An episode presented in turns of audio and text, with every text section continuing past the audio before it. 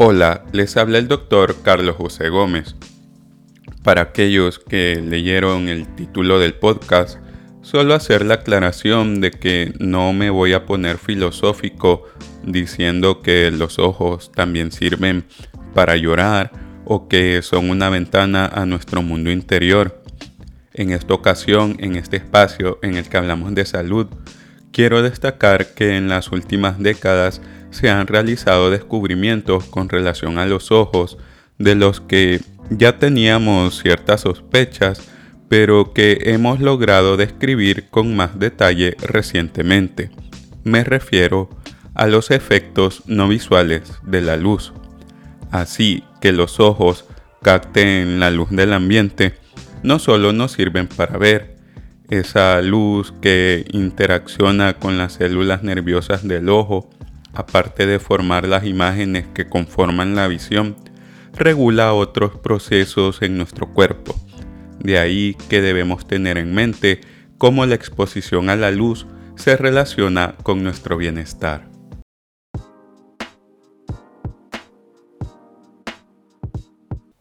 La exposición periódica y oportuna a la luz es importante para nuestra salud y bienestar se cree que la luz, en particular en la parte azul del espectro visible, afecta el funcionamiento de nuestro cuerpo. Quizá el aspecto más conocido es la influencia sobre la regulación entre sueño y vigilia por sus efectos en el ritmo circadiano, pero la luz afecta a los humanos de diferentes formas. La exposición moderna a la luz en horas nocturnas junto con descubrimientos recientes en el área de la biología y fisiología, nos han permitido ampliar nuestros conocimientos al respecto. Así hemos evolucionado para identificar la luz en el ambiente. En los mamíferos, la luz que llega a la retina, el tejido nervioso sensible a la luz situado en el interior de los ojos, es crucial para la visión nos permite detectar el movimiento, detalles en el espacio y el color, al ser traducida en señales eléctricas comunicadas desde los conos y bastones en la retina hasta partes específicas del cerebro en la región occipital que procesan esa información que interpretamos como imágenes.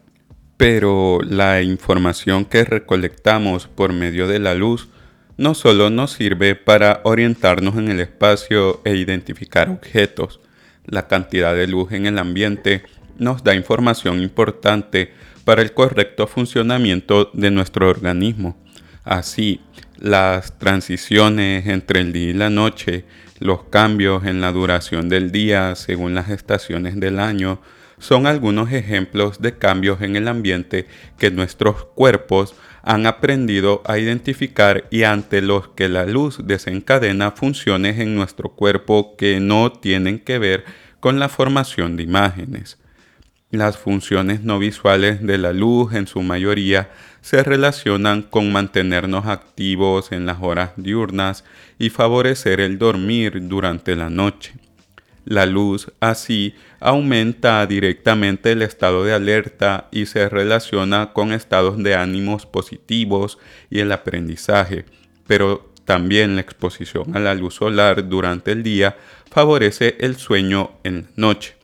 Los efectos de la luz que mejoran el estado de ánimo no solo están mediados por la regulación en el sueño, sino también por vías independientes que estimulan directamente zonas del cerebro relacionados con el estado de ánimo y el estrés. Para entender un poco cómo funcionan estos fenómenos en nuestro cuerpo, ha sido necesario avances científicos, entre ellos el descubrimiento de la melanoxina. Para adecuarnos a la cantidad de luz en el ambiente se requiere un sistema confiable, capaz de convertir la luz en señales que puedan estimular diferentes procesos biológicos. Durante décadas se pensó que los conos y bastones de la retina eran las únicas células responsables de todos los procesos de imagen y no imagen desencadenados por la luz. El descubrimiento de la melanoxina por Ignacio Provencio y su equipo en 1998 y de las células ganglionares de la retina intrínsecamente fotosensibles por David Berson en el 2002 han revolucionado nuestro conocimiento y han llevado la ciencia visual al siguiente nivel al mostrar que existe un tercer tipo de receptores de luz en la retina. Como se puede observar, son descubrimientos relativamente nuevos y las implicaciones de esto todavía no están bien descritas.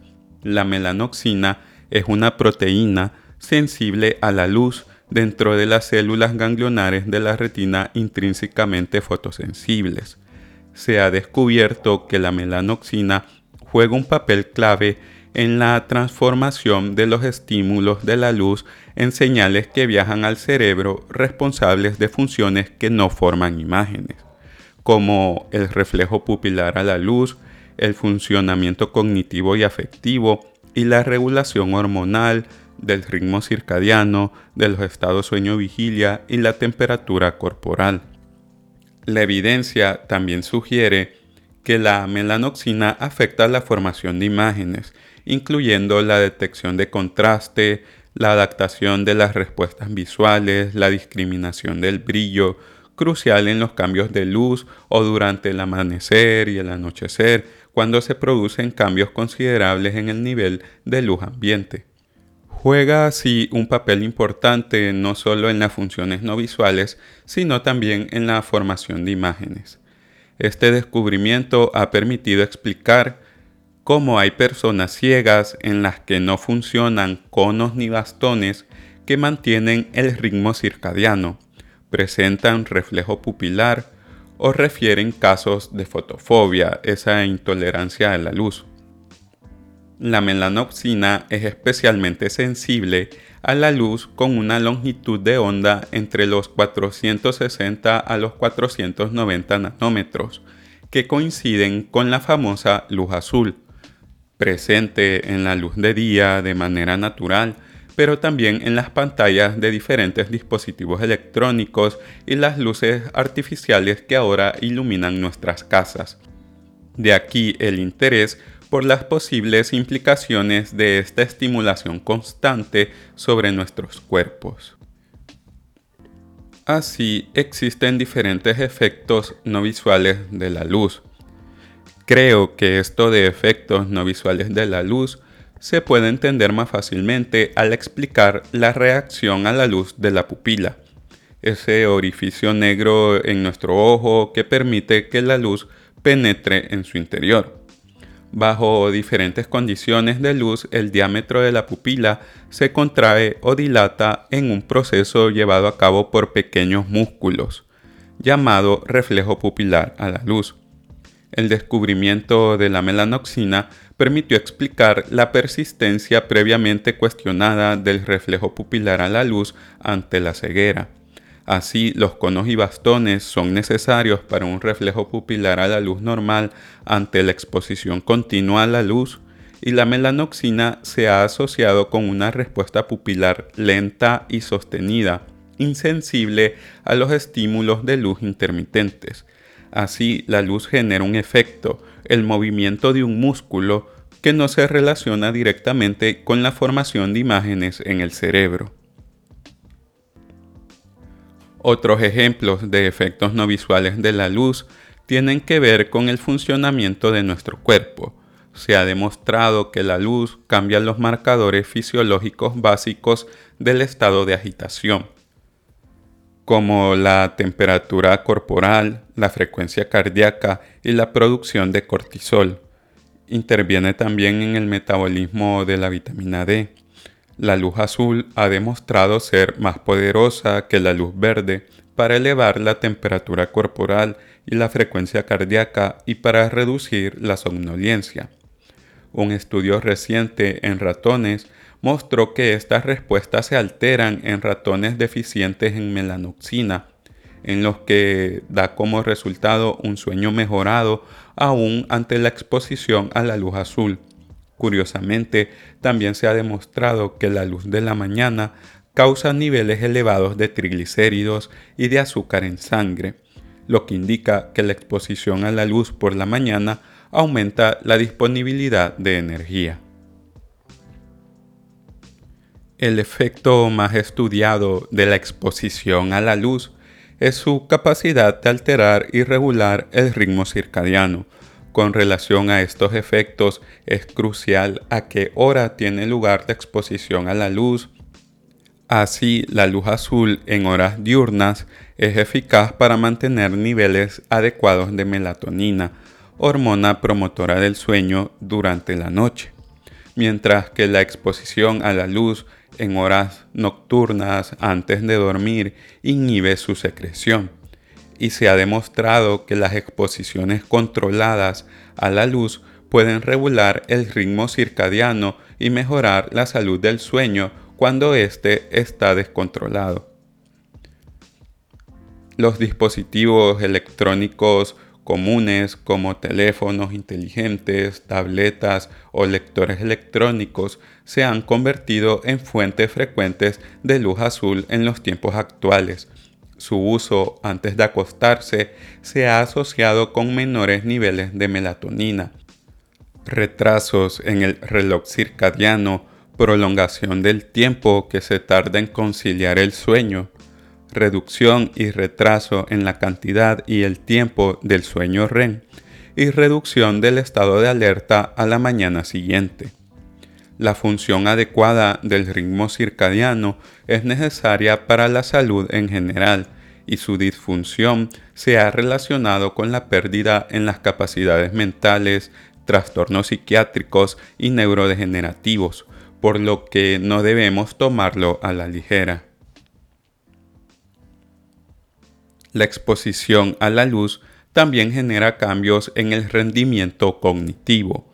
Se ha descrito que el estado de alerta y el rendimiento en general mejoran de forma aguda después de la exposición a la luz, tanto durante la noche como durante el día. Los trabajos realizados indican que la exposición a la luz azul mejora el estado de alerta y el funcionamiento cognitivo, hay experimentos que indican que la luz azul estimula el pensamiento creativo o facilita una mejor consolidación de la memoria. La exposición a la luz azul modula las funciones cognitivas del cerebro y desencadena aumentos de la activación cerebral en regiones relacionadas con el estado de alerta y las funciones ejecutivas. En muchos sentidos, los efectos de la luz sobre el estado de alerta se parecen a los de tomar oralmente melatonina para dormir. En ambos casos, hay pruebas sólidas de que la sincronización circadiana se ve afectada y parte de los efectos depende del momento de administración. Tomar melatonina no tiene efectos sedantes, pero facilita conciliar el sueño. De manera similar, la luz azul afecta el estado de alerta, pero los efectos parecen ser débiles y aún no está claro si se traduce en diferencias reales en el desempeño en la vida diaria. Aunque se conoce desde hace siglos la relación entre la exposición a la luz y la regulación del estado de ánimo, y la fototerapia, terapia de exposición a la luz, ha demostrado su eficacia en trastornos depresivos, los mecanismos de esta relación siguen sin estar claros. La teoría comúnmente sostenida era que hay un impacto directo de la luz sobre los ritmos biológicos, pero el descubrimiento del sistema de melanoxina ofrece otra comprensión del vínculo entre la luz y el estado de ánimo se ha demostrado que la estimulación de la melanoxina genera impulsos nerviosos que llegan a la amígdala y la avénula, estructuras cerebrales involucradas en el funcionamiento afectivo. Estudios en ratones han demostrado la capacidad de la luz para influir en las funciones cognitivas y del estado de ánimo a través de algún mecanismo no circadiano. Ratones control fueron comparados con ratones que carecían de células con melanoxina. Ambos fueron expuestos a ciclos de luz anormales, pero específicos para no alterar el ritmo circadiano. Los ratones control no vieron alterado su ciclo de sueño, sin embargo mostraron un aumento de los comportamientos similares a la depresión y capacidades de aprendizaje deterioradas, mientras los animales que carecían de células con melanoxina, el ciclo de luz no afectó el estado de ánimo ni el aprendizaje.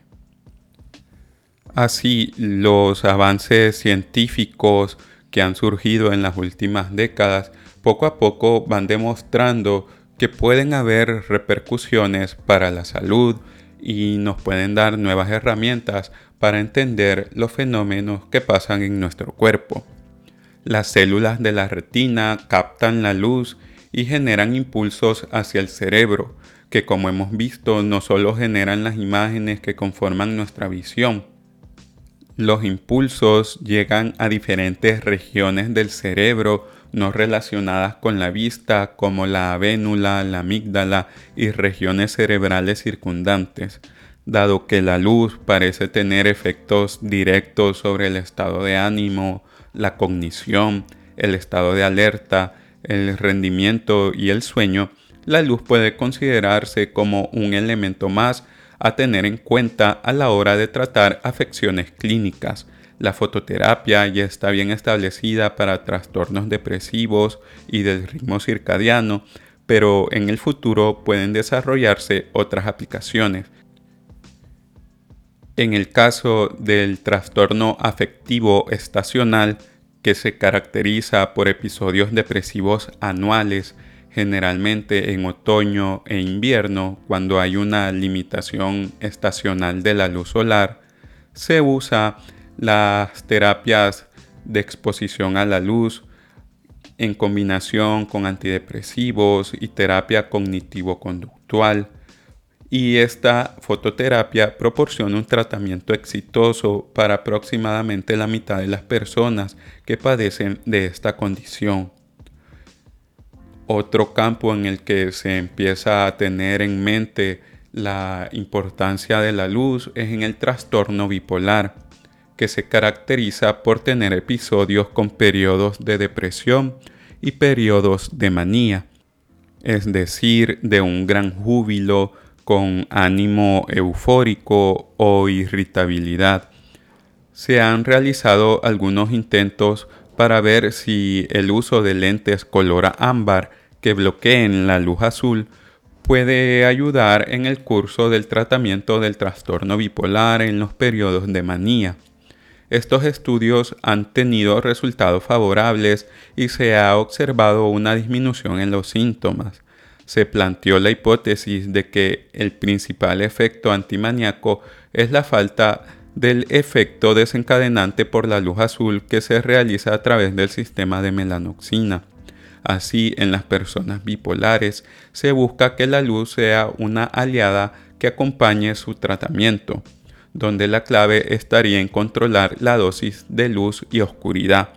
Así, la oscuridad o los lentes ámbar aliviarían la manía y la depresión mejoraría con la exposición a la luz. Otra área son los problemas del sueño cuando envejecemos.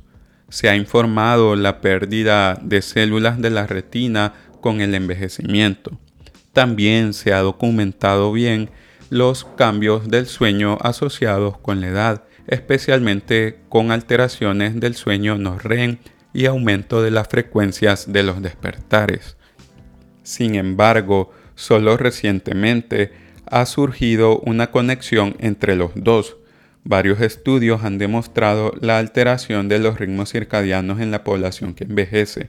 Los mecanismos de estos cambios aún no se han determinado, pero las alteraciones hormonales asociadas con el envejecimiento proporcionan una explicación popular y plausible.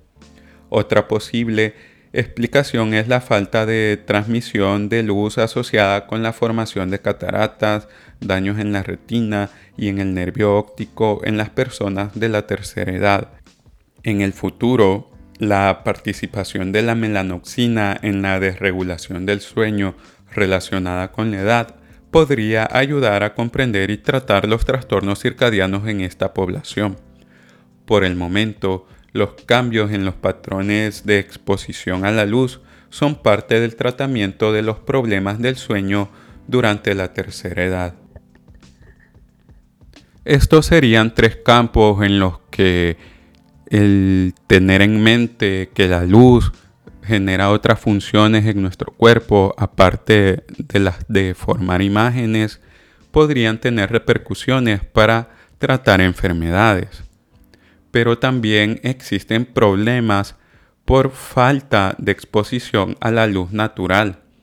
La aparición generalizada y creciente de miopía en los jóvenes es una tendencia preocupante, especialmente en Asia, comienza entre los 4 y los 6 años o un poquito más tarde y aunque el uso de anteojos puede corregir la visión, no puede detener la progresión de la miopía. Se ha demostrado que la exposición a la luz natural protege contra el desarrollo de la miopía los niños y niñas pueden beneficiarse de estar al aire libre durante dos o tres horas diarias y reducir las horas de actividades con niveles bajos de luz. Unas pocas horas de exposición a la luz, al aire libre, cada día parecen ser una prescripción preventiva simple, aunque todavía no se comprenden bien los mecanismos que conducen al crecimiento ocular anormal que genera la miopía. La falta de exposición a la luz durante la infancia es una consecuencia importante del mayor tiempo que pasamos en interiores y frente a pantallas y se correlaciona con múltiples riesgos para la salud que van desde trastornos fisiológicos relacionados con el sueño, la obesidad, problemas psicológicos como la depresión y la ansiedad y deterioro de las capacidades mentales que con los niños y niñas parecen generar más preocupaciones, pero la falta de exposición a la luz natural y el aumento de las fuentes de luz artificiales nos afectan a todos. Así, la exposición a fuentes de luz artificial se ha asociado con aumento del peso corporal, disminución en el gasto de energía y alteraciones en el control de la temperatura, alteraciones en el funcionamiento del páncreas y las glándulas suprarrenales, alteraciones en la exposición de genes relacionados con el reloj biológico en diferentes partes del cuerpo como el cerebro y el hígado, con efectos como la supresión de la liberación de melatonina por la glándula pineal y acumulación de grasas en el hígado. También se ha relacionado con alteraciones de los niveles de esteroides, azúcar, hormonas tiroideas y ácidos grasos en sangre, alteraciones en el ciclo del sueño y vigilia y alteración en el consumo de líquidos y alimentos, factores de los cuales todavía falta determinar sus implicaciones prácticas para la salud. Así como existen estos efectos antes mencionados por la exposición a las fuentes de luz artificial, también se ha mostrado el efecto beneficioso de usar anteojos que la bloqueen o filtros en las pantallas de los teléfonos móviles que atenúen la exposición a la luz azul. El bloqueo de la luz azul atenuó significativamente la supresión de melatonina inducida por la luz artificial en la noche y disminuye el estado de vigilia y de alerta antes de acostarse. Para terminar, me gustaría hacer una reflexión. A los ojos los apreciamos porque nos permiten generar imágenes de nuestro entorno, pero la luz que nos permiten percibir realiza en nuestro cuerpo una variedad de funciones que no se relacionan con la construcción de imágenes.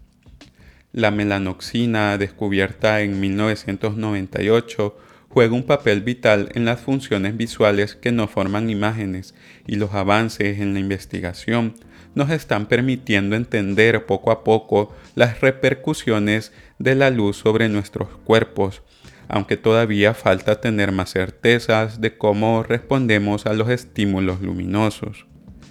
La luz del día se da por sentada como un factor ambiental que se debe disfrutar o evitar según las condiciones. Una mayor conciencia de la luz del día en la arquitectura y el diseño urbano, más allá de los valores estéticos y el confort visual, puede conducir a entornos laborales y de vida de mayor calidad. Aunque todavía no tenemos respuestas concretas para la suposición de que la luz natural es en general mejor que la luz artificial. El debate medioambiental exige una consideración seria de la luz solar no solo para la generación de energía, sino también como biológicamente necesaria para una vida sostenible y saludable.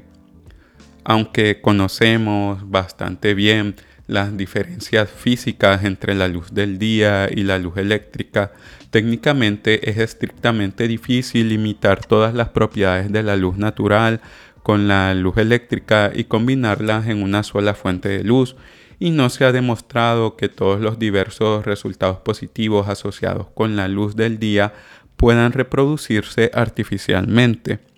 Quizás sea esto lo que nos haga pensar que la luz natural de día es superior a la luz eléctrica, aunque los beneficios específicos de la luz del día probablemente van más allá de la preferencia subjetiva o el simbolismo positivo del sol, por mecanismos que actualmente no se comprenden bien. Algunas propiedades de la luz pueden imitarse y usarse a nuestro favor en el tratamiento de enfermedades y lo veremos cada vez más presente en el futuro. Los seres humanos y sus antepasados evolucionaron bajo los ciclos naturales entre el día y la noche durante millones de años. Cuando y la cantidad de luz a la que nos exponemos parecen ser importantes para sus efectos.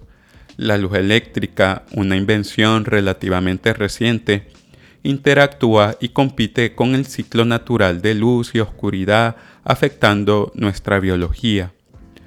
¿Cuáles son las consecuencias de vivir en áreas urbanas industrializadas con mucha menos luz diurna y más uso de luz eléctrica, ya no solo durante la noche, sino también durante el día, sobre la salud general y la calidad de vida? es algo que todavía no podemos responder. Lo que sí parece ser claro es que la luz no solo nos sirve para ver, por lo que las características de las luces y la forma en que las usamos no deberían guiarse solo por los aspectos estéticos de la visión. Si te ha gustado esta información, síguenos para no perderte de nuestras publicaciones. Si quieres información más detallada, conocer nuestras fuentes o acceso a otros contenidos multimedia, puedes visitar nuestra página web saludmv.com. Estamos agradecidos de poder contribuir a que la información en salud sea de libre acceso en Internet.